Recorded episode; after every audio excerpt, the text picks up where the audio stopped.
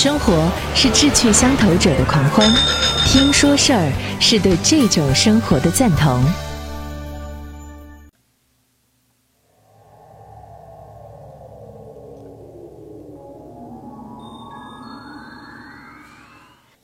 各位好，我是张瑞，继续我们的《山海经》是本什么书系列啊？这十多期的说下来，如果您陆陆续续呃在订阅和收听的话，你也会感觉到《山海经》里头到底写了一些特别神奇的一些东西，跟我们的现实生活好像有点远，但其实是不然，它跟我们很多人提供了一些创作的源泉。在前面几期我们提到过，比如说一些影视剧啊，比如说童华的一些系列的小说、玄幻类的小说、玄幻类的电视剧啊，那个杨幂演的，呃，《三生三世十呃十里桃花》，大概是如此吧，还挺火的。当时这个剧还包括一些动漫的作品，呃，给我们印象最深刻的就是最新的《大鱼海棠》。整个动漫的画作当中，其中有一些海底的非常奇妙的海底世界，全都是来源于《山海经》的一些记录的那些动漫的绘本的作者，他进行了一个充分的想象力的延展，包括现在为止，也给很多的创作者提供了一种创作的来源。所以呢，我们也说到过，到底是因为现代人的想象力变得越来越匮乏了，呃，还是要从那么上古年代的一些记录当中啊，去增发自己的一些想象的拓展和创作。上期我们说到女儿国，说到女儿国从开始的时候是拒绝男人，而且是不需要男人这样的一种状况，到后来呢演变成了抢男人，这又是怎么回事呢？我们大伙儿现在最熟悉的女儿国的故事，大概就是《西游记》里头的。那个西凉女国的女王，如果说那个女王对唐僧是浪漫的爱情的话，倒还真不如说是疯狂的情欲。整个西凉女国的女子也都被这种难以满足的情欲所笼罩着。比如说，唐僧和八戒误喝了子母河的水之后怀孕了，在一个老婆婆家养病。这个婆婆呢，后来就跟他们说：“我们一家都对你们师徒有过爱恋之意。”后来呢，看到孙悟空腾云驾雾、神通广大，再加上自己年纪大了，才打消了非分之想。他的原话是这样说的：“我一家四五口，都是有几岁年纪的，把那风月事尽皆休了，故此不肯伤你。若还到第二家，老小重大，那年小之人哪个肯放过你去？就要与你交合。假如不从，就要害你性命。”割下你身上的肉，都割了去做香袋儿呢。这是《西游记》里头的文字描述。看来这西凉女国啊，虽然全是凡人，但是，一旦卵虫上脑不得满足，那么就会像女妖那样去杀人。所以唐僧师徒一进入这个女儿国的国界，就引发轰动，男女老少一起鼓掌欢笑，奔走相告。相告什么呢？人种来了，人种来了。人种这个词儿表面上看是把男人当做繁衍后代的工具，但是按照小说所写的，女儿国的怀孕方式就是年过二旬的女子到子母河去喝水，然后就肚子痛就有胎了，然后呢再到营养馆驿驿门外的照胎泉去照井，如果照得了双影，那么就降生孩儿；如果要打胎，就需要喝什么呢？啊，谢阳山的落胎泉之水，所要的手段主要还都是水，跟《山海经》当中的生育方式是一脉相承的。清代小说《镜花缘》当中画的一个武则天，这个女皇美丽威严，脚下重臣或跪地或排列于两侧。这种女皇当家的场面，在中国历史上呢，也仅仅是昙花一现。但是在《镜花缘》当中啊，就有一个女追男卑的女儿国，在隋唐正史当中也记载过类似的，叫东女国。那么这种女尊男卑的国家，和纯女没有男的这个国家一起，当时是构成了女儿国的两种类型了。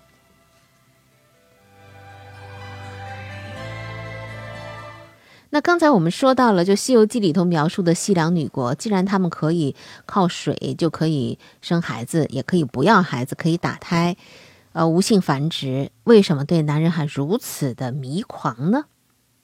说到女子抢男人这个现象，一些学者都会提到印度流行的叫僧伽罗传说。五百名商人被一座铁城当中的罗刹女诱惑。并且被悲惨的吃掉，只有僧伽罗一人识破阴谋逃了出来。后来克服种种诱惑和险阻，率军剿灭女妖。这个故事，唐僧的原型唐玄奘在《大唐西域记》当中也有记载。不过呢，这个是佛教当中的故事啊，嗯，他为的是宣扬佛法。断情绝爱，一心执着，方能得到的这个理想。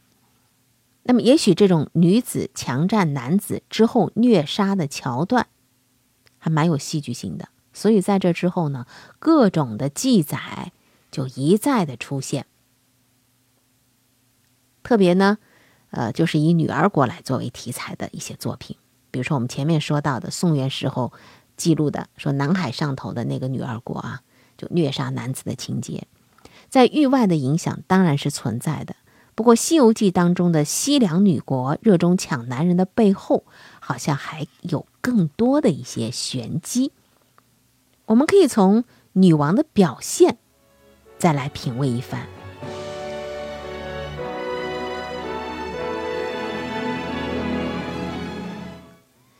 女王一听说来了唐朝玉帝。还未睹真容，就已芳心暗许，打算以一国之父，愿招玉帝为王，我愿为后，与他阴阳配合，生子生孙，永传帝业。见到这位俊俏的和尚时，女王更是难以自持，当众求还。好个妙龄聪俊风流子，堪配西凉窈窕娘。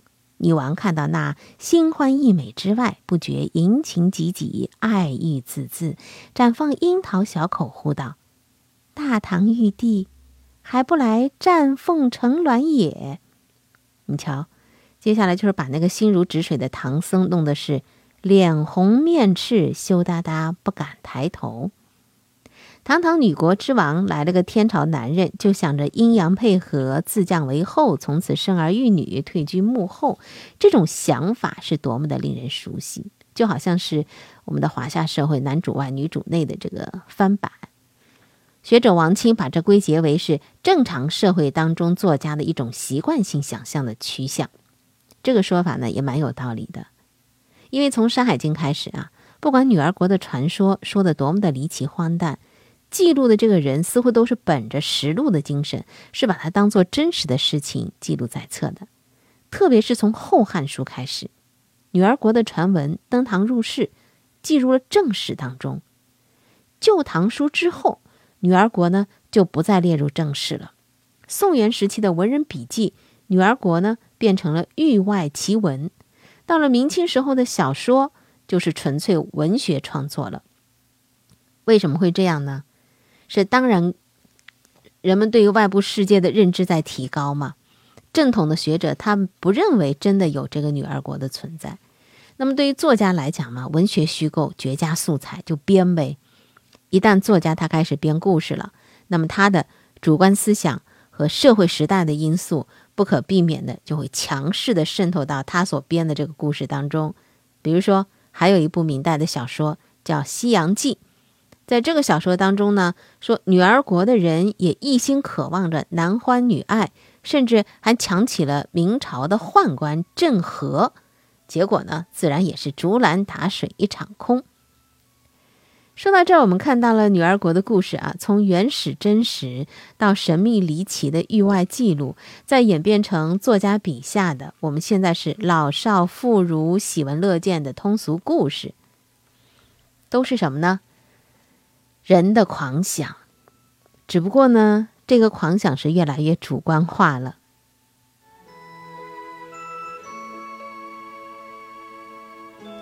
我看到过一个呃绘图的动漫作者，他画的一幅图画，真他画的挺美的。呃，画画的人叫南山归鱼，他画的一个女子，一身白衣，齐腰长发，趴在河中的一块呃峻石之上，用手伸向了碧波如镜的水中，伸出那纤纤玉手。向水中伸去干嘛呢？水中有一个月亮的影子，去捞月。传说当当中的女儿国一直是被水给环绕着，就像一片和陆地隔离的孤岛一样。而水中之国自然也是自成一体。好，我们花了两集的时间说完了女儿国《山海经》当中的记录，一直到我们现在大伙儿都知道的《西游记》里头当中的描述啊，就到这儿，它依然。可以加入各自的主观的想象当中，后期可能也会有一些人借这个做更加想象力丰富的，呃，飞扬阐发出来更多的一些影视或者说是动漫的绘画作品。下一期呢，我们要来说说扶桑国这个名字，对您来讲应该也不陌生，对吧？在梁书当中所记载，会申口述的扶桑国。就是我们前面讲到那惠生和尚讲的扶桑国，这个扶桑国到底在什么地方？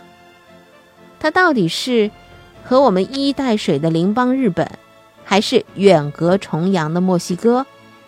那么在哥伦布之前，中国人真的抵达过美洲吗？我们从这些记录的支鳞片甲，爬书扶桑的变化历程，下集继续追问《山海经》到底是本。什么书？